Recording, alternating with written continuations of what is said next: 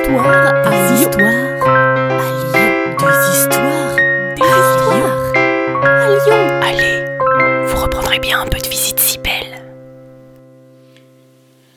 La place Bellecour porte en son centre une majestueuse statue équestre de Louis XIV, bien connue des Lyonnais qui ont pour habitude de se donner rendez-vous sous la queue du cheval.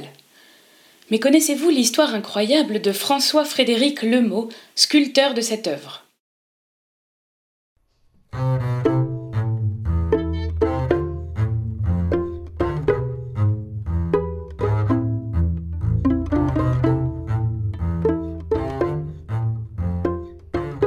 Lors du règne de Louis XIV, de nombreuses villes s'étaient dotées de places royales. Des places centrales, majestueuses aux façades symétriques et ornées d'une statue de Sa Majesté le Roi Soleil en plein centre. C'est à Le Mot que l'on confia cette œuvre. Une grande cérémonie officielle fut planifiée pour dévoiler la statue. Malheureusement, le mot, qui était pourtant un sculpteur expérimenté, prit du retard à cause d'une épidémie de scorbut qui sévissait à Lyon cette année-là. Plusieurs apprentis et compagnons qui travaillaient à son service tombèrent malades. Alors qu'il commençait à douter que son travail puisse être terminé à temps, on annonça que Sa Majesté le roi Louis XIV, qui serait en chemin vers Rome pour aller rencontrer le pape, serait présent pour l'inauguration de la statue. Le mot, pris de panique, mit les bouchées doubles, embaucha des apprentis trop vite, sans faire attention. Alors que la statue du roi finissait d'être réalisée, quelques jours seulement avant son inauguration, le mot réalisa que le roi était pieds nus et qu'il chevauchait sans étrier. Cette erreur monumentale lui coûterait très certainement la vie.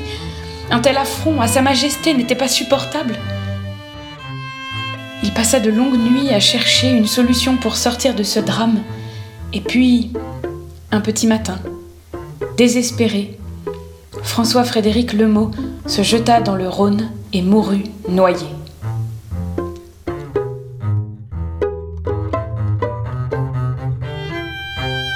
Faux, Faux, faux. Cette histoire est l'une des légendes urbaines lyonnaises les plus tenaces. François-Frédéric Lemot n'a jamais connu Louis XIV et il ne s'est jamais suicidé. C'est un sculpteur de la fin du XVIIIe, début du XIXe siècle, la statue d'origine avait été fondue pendant la Révolution pour en faire des canons. Le roi apparaît vêtu d'une cape, d'une couronne de laurier, il monte à cru, il porte des sandales et il n'a pas d'étrier. Et c'est tout à fait normal, car il est représenté en empereur romain. Le mot n'avait fait aucune erreur et il reçut même la Légion d'honneur après ce travail.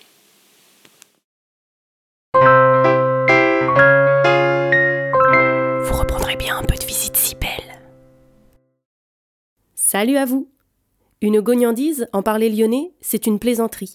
Ce podcast d'histoire, de légendes et de gognandises lyonnaises est proposé par les Visites Cybelles, visites théâtralisées et comptées à Lyon. Vous pouvez nous retrouver sur les réseaux sociaux, Facebook, Instagram et Twitter. Pour réserver des visites, rendez-vous sur notre site web, vous trouverez le lien en description. Et pour connaître les prochaines histoires, abonnez-vous. Sur ce, on vous dit à bientôt.